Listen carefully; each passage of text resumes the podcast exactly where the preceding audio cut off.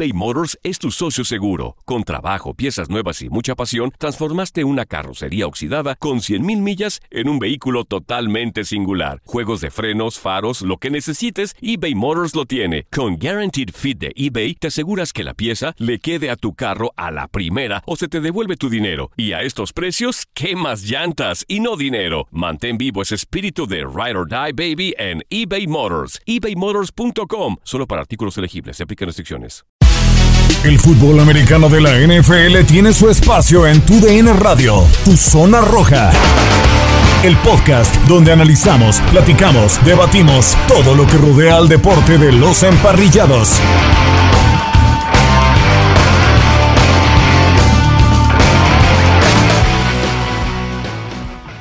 ¿Qué tal? Bienvenidos al podcast de Tu Zona Roja, especializado en el fútbol americano de la NFL en TUDN Radio. Llegamos a la semana del Super Bowl, Super Bowl 55, un Super Bowl que proyecta muchas, muchas cosas. Tom Brady ante Patrick Mahomes, los Bucaneros de Tampa Bay ante el conjunto de los jefes de Kansas City, un partido que pinta muy, pero muy atractivo. De este lado los saluda Gustavo Rivadeneira y me estarán acompañando tanto Toño de Valdés como Enrique Burak en esta gran, pero gran semana de Super Bowl. ¿Cómo estás, Toño? Te saludo primera, en primera instancia.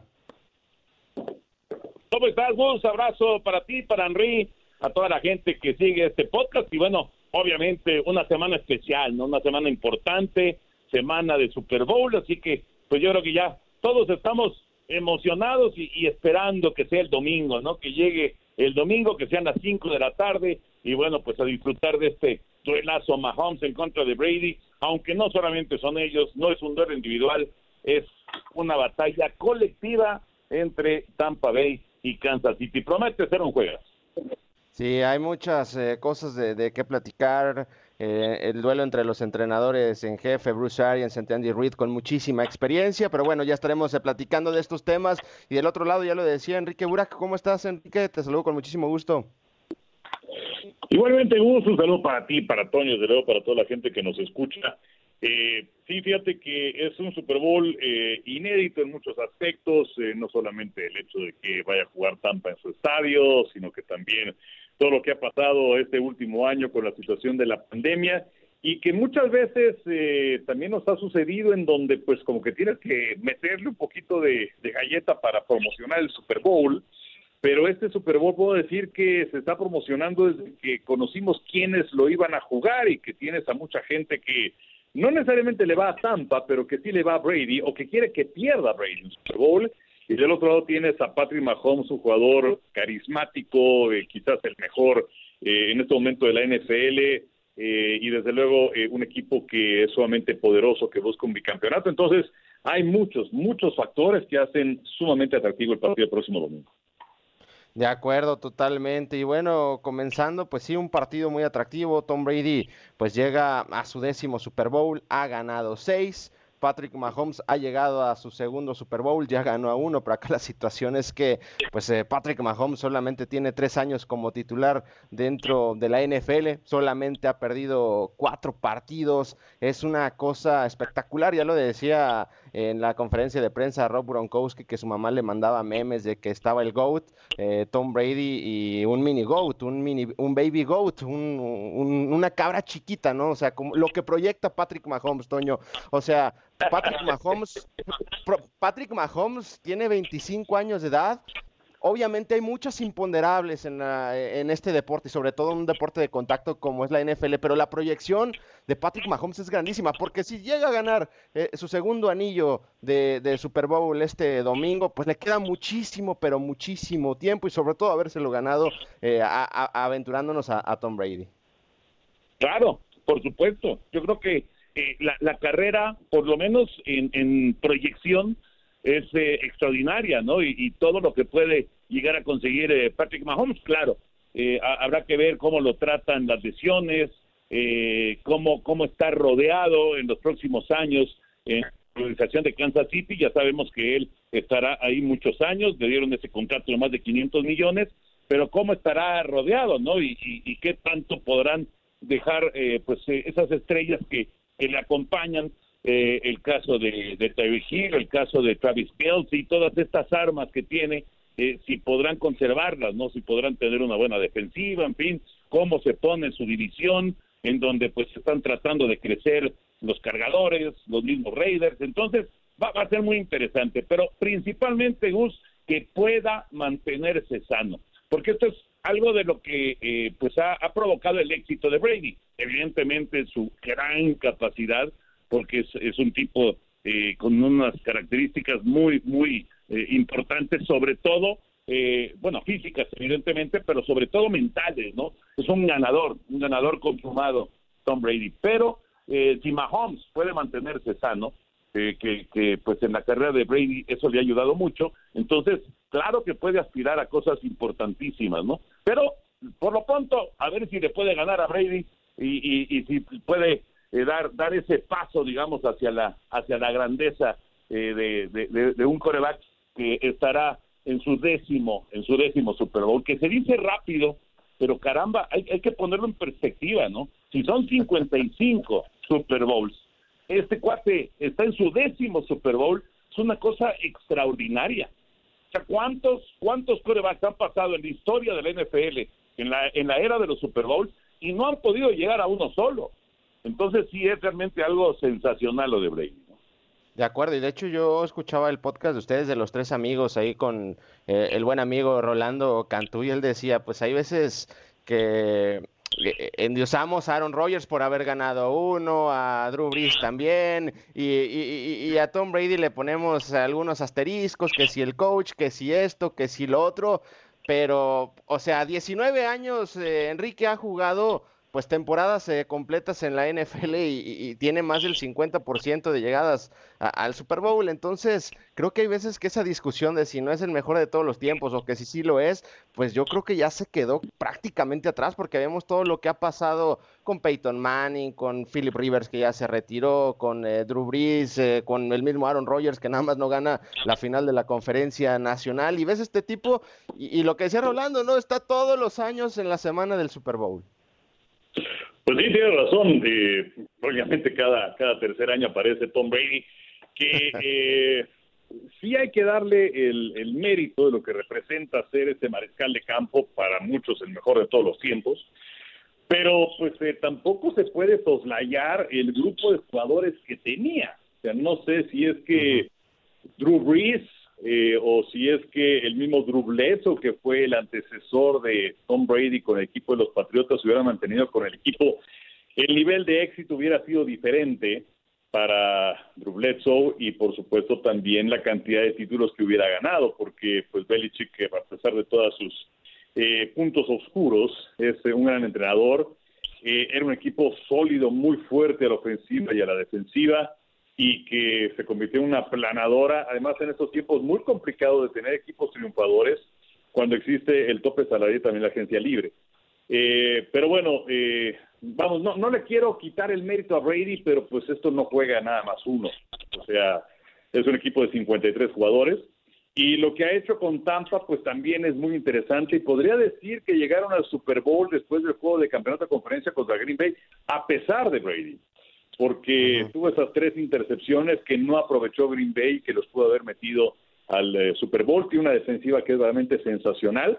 Entonces, eh, pues sí, es, es un hombre que tiene una enorme, una notable consistencia, que tiene un régimen alimenticio y también de gestamiento verdaderamente sensacional y que tiene una enorme longevidad y bueno, pues el hecho de que nosotros podamos ver a alguien que logre igualar lo de Brady, yo creo que, yo creo que no lo vamos a ver, eh, porque pues Mahomes, eh, por un lado va a tener que cambiar su forma de jugar, no se puede arriesgar a recibir tantos golpes.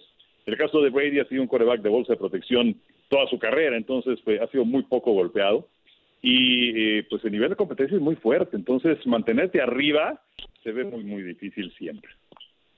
Toño, y bien lo decía Enrique, eh, sobre todo pues ese partido ante Green Bay ganan a, pesar de, de, Brady, por sobre todo el primer la primera mitad fue sensacional pero la segunda caen esas eh, tres intercepciones y a lo que voy también a esas tres intercepciones hay que sumarle las cinco capturas de, mariscal de campo de la defensiva de Tampa Bay tres de Shaquille Barrett y dos de Jason Pierre-Paul que es también dos veces ganador de Super Bowl con los eh, gigantes de Nueva York y Mahomes que sí en su carrera eh, ha, ha sido prácticamente sensacional pues no va a tener a, los dos tipos que, que, cuiden sus espaldas, ¿no? Sobre todo el tackle izquierdo, Eric Fisher, y que sin Eric Fisher en su carrera pues eh, Patrick Mahomes está 3 y 3, entonces como bien dice Enrique, pues no, no juega solo, ¿no? Entonces vamos a ver también cómo responde esa, esa línea ofensiva de Kansas City que va a llegar diezmada, también salió positivo por coronavirus el centro, bueno, pero bueno, fue el suplente, pero pues ahí está esta situación, ¿no? Porque Shaquille Barrett y Jason Pierre-Paul parecen que están en un momento endemoniado con esa defensiva de, Tampa Bay. Sí, y, súmale a, a White y súmale también a Damos con su y todo, tiene, la verdad, la defensiva de Tampa Bay es muy buena, ¿no? Muy, muy buena. Nadie, nadie gana solo, eso está clarísimo, ¿no? El, el, el, Super Bowl y los campeonatos se ganan en conjunto, esa es una realidad y por eso, eh, ahora que mencionas la línea ofensiva de Kansas City, van a tener que hacer un muy buen trabajo para contener a, a esta sumamente agresiva defensiva que tiene Tampa Bay. Pero atención, porque hay un punto que no se ha tratado tanto como, como la lesión de Fisher, eh, como la ausencia de Schwartz y, bueno, todo este problema que han tenido con Duvernay, que no estuvo en la, en la temporada y demás, en esa línea ofensiva de Kansas City. Pero atención con la defensiva profunda de Tampa, ¿eh? ¿Cómo está Antoine Winfield, que se perdió el, juego de campeonato de la, de la Nacional? ¿Cómo está eh, Jordan Whitehead, que salió lesionado? Eh, son dos elementos de la defensiva profunda que no han entrenado, no han entrenado, no los han descartado para el Super Bowl. Yo creo que van a hacer hasta lo imposible para estar, pero si, si esos dos elementos, el novato Winfield y Whitehead, no participan, entonces ahí va a tener una, una oportunidad muy interesante Patrick Mahomes de atacar a la defensiva de Tampa Bay yo creo que, eh, vamos, hay que esperar el último reporte, ¿no? Ya, ya cuando se acerque eh, el día del partido, el próximo domingo, para saber si ellos van a estar en condiciones. Porque regresamos a lo mismo que decía Henry, con toda la razón, esto no se gana solo, ¿no? No se gana solo, hay que, hay que hacerlo en conjunto y eh, Tampa Bay necesita esos profundos, como Kansas City va a necesitar también que esa línea ofensiva le dé tiempo y le dé protección a Patrick Mahomes. Son duelos muy interesantes que a lo mejor no se habla tanto de, de, esos, ¿no? De, de, de, esas zonas, línea ofensiva, la trinchera, la defensiva profunda. Eh, no se habla tanto de, de esos sectores, pero también son importantísimos en el desarrollo del partido. Enrique, ¿ves con la capacidad al conjunto de los bucaneros de Tampa Bay de aguantarle el paso a la ofensiva de, Patrick Mahomes, porque volteamos a ver los últimos dos eh, partidos de, Brady y los Bucks, ¿no? Contra Nueva Orleans y contra los empacadores de Green Bay. En algún momento sufrieron demasiado y volteas a ver los tres años como titular de Patrick Mahomes, ha perdido cuatro partidos eh, a lo largo de, su carrera, ¿no? En tres años como titular. Y en esos partidos los, los jefes anotaron 31, 32, 40 y 51 puntos. O sea, quiere decir que a lo mejor no perdieron por Patrick Mahomes, ¿no? No sé si veas a esa ofensiva de Brady ser constante a lo largo del partido, porque Kansas City va a anotar, va a anotar, va y va a anotar. Sí, estoy de acuerdo. Ahora, también es cierto que cuando chocan dos grandes ofensivas en el Super Bowl, generalmente hay eh, pocos puntos y casi siempre hay que apostarle a bajas y no a altas.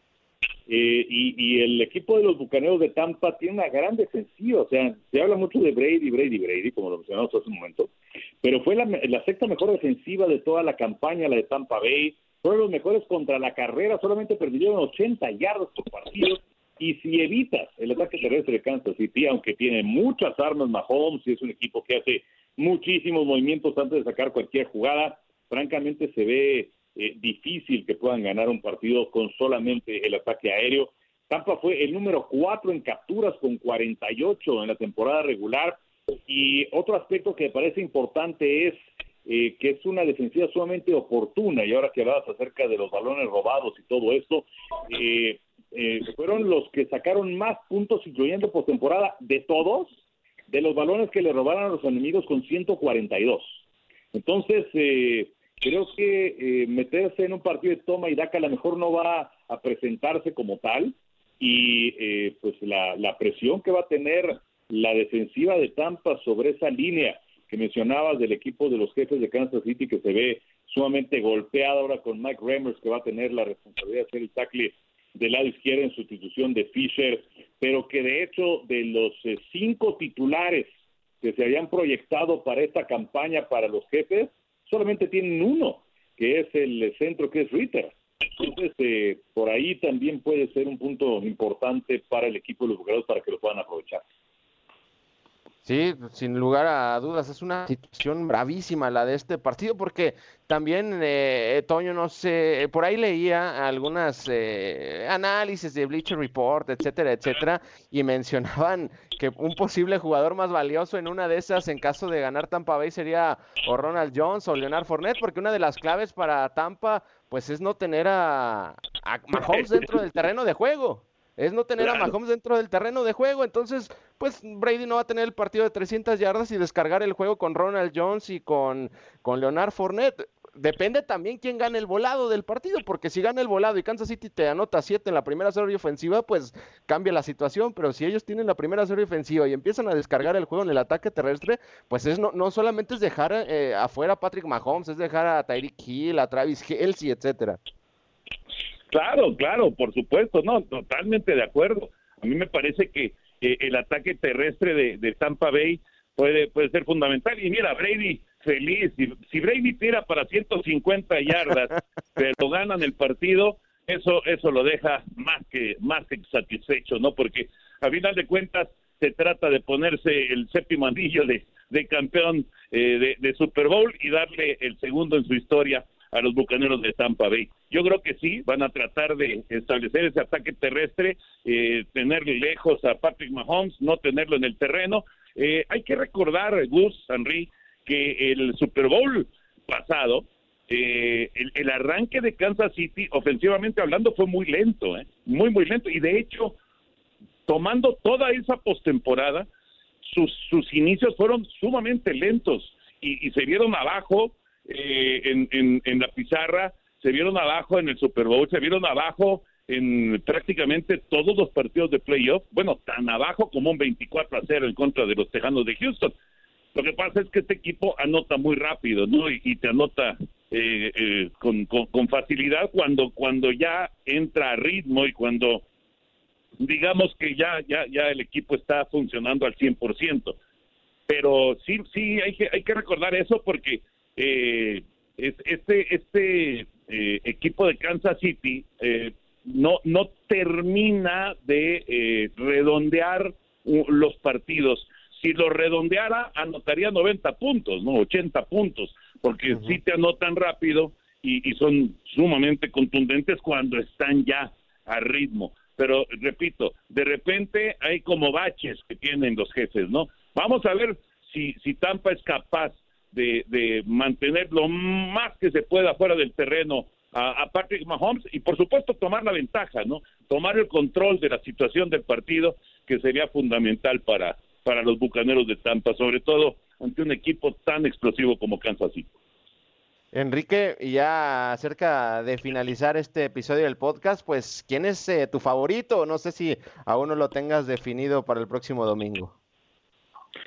Pues, eh, ¿te puedo decir el domingo a las 10 de la noche? Pues ya, que, haya acabado el partido. Perdón, no, no, no, había calculado correctamente. Eh, no, ¿sabes qué? Pues yo creo que Kansas City va a ganar el juego. Eh, es cierto lo que decía Toño acerca de, de, que tienen inicios lentos o empezaron a tambor batiente en contra de los Browns y bueno, terminaron pidiendo la hora, además cuando se presenta la decisión de Patrick Mahomes, pero creo que eh, Kansas City tiene las armas eh, a la ofensiva, a la defensiva para imponerse a los eh, Bucaneros de Tampa, la condición de local, vamos que vayan a jugar en Tampa, ya ganó ahí Kansas City en noviembre pasado, eh, el hecho de que vayan a viajar viernes o sábado también le favorece a los jefes de Kansas City que van a estar durmiendo todos los jugadores en, su, en sus camitas y lo van a tratar como si fuera un partido de campaña regular. Así que me voy con Kansas City. Sí, totalmente de acuerdo. Yo también eh, coincido con ese tema del conjunto de los jefes eh, de Kansas City, hasta por una diferencia de 10 puntos. Y Toño, por ahí también veía un video que colocabas de favorito a, los jefes de Kansas City en redes sociales. Sí, sí. ¿Sabes qué pasa? Que ya nos fuimos de cabeza el otro día, eh, tanto Enrique como Pepe y, pues yo también, nos fuimos de cabeza ya en contra de Tom Brady en la final de la conferencia nacional y pues ahí vamos otra vez, ¿no? Ahí vamos otra vez a en contra de Tom Brady, pero sí, yo veo, la verdad veo mejor a Kansas City en términos generales, o sea, en, en todo lo que lo que es el análisis, no es solamente Mahomes en contra de Brady, sino todos los eh, todas las unidades, eh, el coach inclusive, me parece que Andy Reid, eh, aunque Bruce Arians ya también tiene anillo de, Super Bowl, pero bueno, Andy Reid ya lo hizo como entrenador en jefe.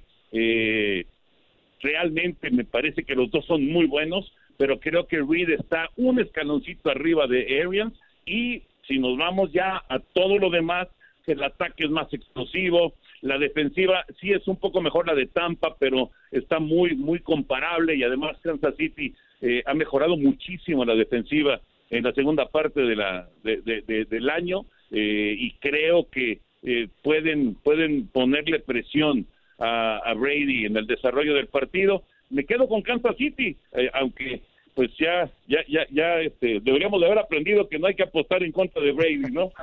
no, y ya ya pasó mucho mucho tiempo y ojo, eh que Mahomes por ahí leía un dato, nunca ha perdido un juego en la Florida, ha tenido cuatro visitas a la Florida, incluido un Super Bowl, a Jacksonville, a Tampa Bay, a Miami, no ha ganado, no ha perdido un solo partido y el destino, bueno, de nueva cuenta lo vuelve a colocar en la Florida al surgido en Texas Tech. Y ya por último, este tema rápidamente, Enrique, pues el carrusel de mariscal de campo que se va a venir en el, en el receso de temporada a partir del mes de marzo en la agencia libre. Bueno, ya comenzamos con el intercambio de Matthew Stafford a los Leones de Detroit, de Jared Goff a, Detroit, lo que se va a venir acabando el Super Bowl, o quién sabe si en las próximas horas nos sorprendan con algo, va a ser una verdadera locura en cuanto a la posición de mariscal de campo dentro de la NFL.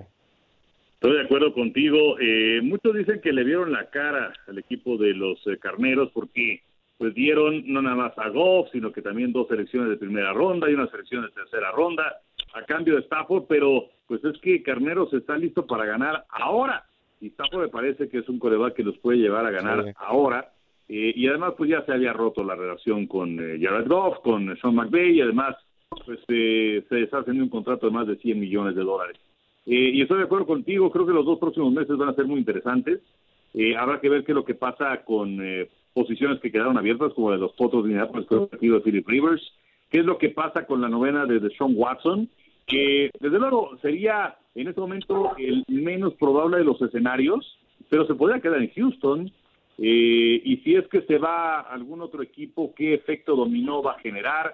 la situación de Matt Ryan dicen que sí se va a quedar con Atlanta pero está en débil la posición de Sam Darnold con los Jets o de Jimmy Garapolo con San Francisco. En fin, eh, la verdad es que se va a poner muy interesante todo esto. ¿Cuál es tu opinión sobre este tema, Toño? Porque pareciera un efecto dominó, porque pues con Matthew Stafford, pues tendría que responder San Francisco si se va a quedar o no con Jimmy G para competir el próximo año. Lo de la, llegada de Matthew Stafford al conjunto de los Carneros de Los Ángeles, sí, dan dos primeras elecciones, pero también Detroit va a absorber ese contratazo que se le dio hace año y medio a Jared Goff. No sé cómo es este tema, porque pues qué va a pasar con Deshaun Watson, si se va a retirar o no Drew Brees, con James Winston, qué va a pasar, el gran talento que hay en el draft. Es una locura lo que va eh, a aparecer en los próximos dos meses dentro de la NFL.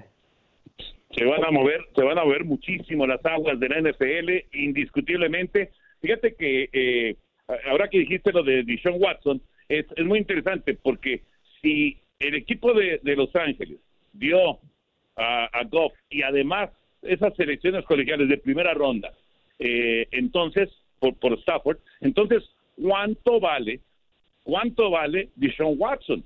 Realmente eh, va, a ser interesantísimo cómo se va a, mover todo el asunto, sobre todo en esa posición de coreback, ¿no? Que es tan importante. Eh, hace ratito estaba yo leyendo con respecto a Derek Carr, que aparentemente ya apareció alguien, no, no se menciona qué equipo, que está ofreciendo primeras elecciones colegiales para llevarse a Derek Carr. Entonces, imagínate nada más ya, porque este, este, es un este es un coreback y un equipo que no se había hablado de que pudiera entrar también en el mercado de, de, mover a su mariscal de campo. Entonces, imagínate todo lo que se va a mover, va a ser una locura y además tomando en cuenta, bueno, Trevor Lawrence pues todo indica que es de Jacksonville, ¿no?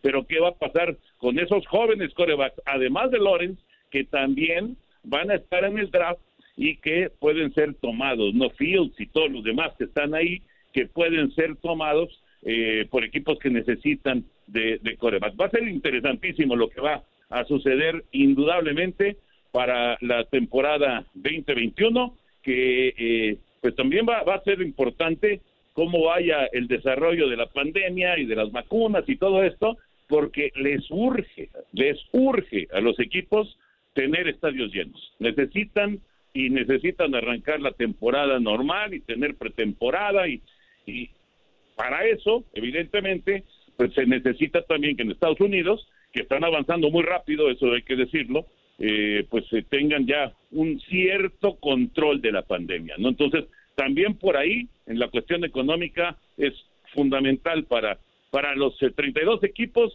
que haya ya un cierto control de la pandemia. Que por cierto, eh, aumentaron eh, un, porcentaje, no sé cuánto fue, si como 2.500. 25 mil. 25 mil aficionados al final. Sí, estaban manejando 22.500, pero se reportó a, a 25 mil. Y un antes ya de despedirnos y, para ambos, porque pues tanto tiempo recorriendo Super Bowls, eh, la semana a semana, ¿qué se siente estar en una semana del Super Bowl no estando en la sede del, del Super Bowl? Pues es curioso, la verdad. Eh, eh, las 27 ediciones anteriores que nos había tocado transmitir, eh, siempre habíamos estado en la, en la sede. Pero, eh, pues no sé, mi querido Gus, eh, si fuera el primer evento eh, de, del año en donde no hubiera cobertura como habíamos acostumbrado debido a la pandemia, quizás sería distinto. No es que nos estemos acostumbrando, pero pues ya...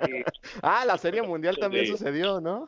Exacto, ya vino la... Bueno, primero los Olímpicos, ¿no? Que bueno, de hecho no se llevaron a cabo y luego las finales de la NBA y luego la Serie Mundial. Entonces, pues como que pues ya este no no no no llegó de golpe y además como que mentalmente, al menos en mi caso, pues eh, yo ya había descartado definitivamente ir. Entonces, pues sí va a ser va a ser diferente, pero bueno, pues mira, tenemos Super Bowl y creo que es lo más importante.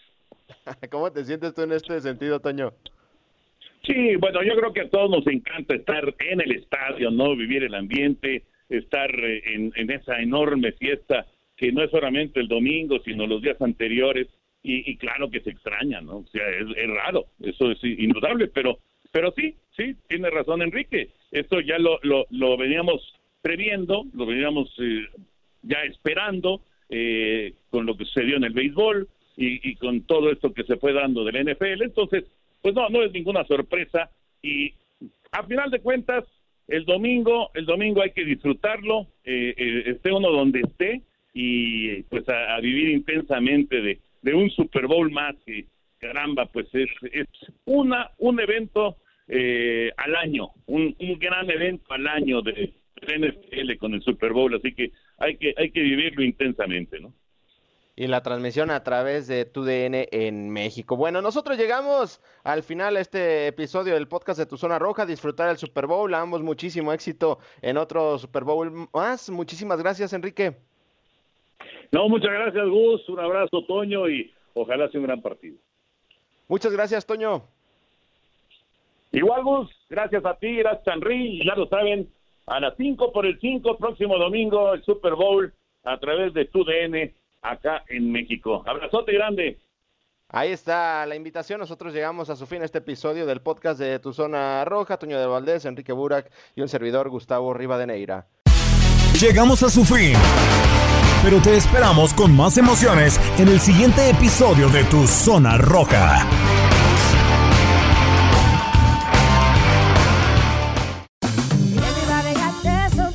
La venta para amigos y familiares de JCPenney está de vuelta. Desde el lunes ahorra 30% extra en artículos por toda la tienda. Esos son ahorros adicionales por encima de nuestros precios bajos. Dile a tus amigos, ven con tu familia y ahorren en grande. No olvides, ya se acerca el Día de las Madres. Y tenemos todo lo que mamá quiere: joyería, belleza, salón y tarjetas de regalo. JCPenney, vale la pena. Cupón válido del 29 de abril al 5 de mayo en selección de estilos. Aplican exclusiones. Detalles en la tienda jcp.com.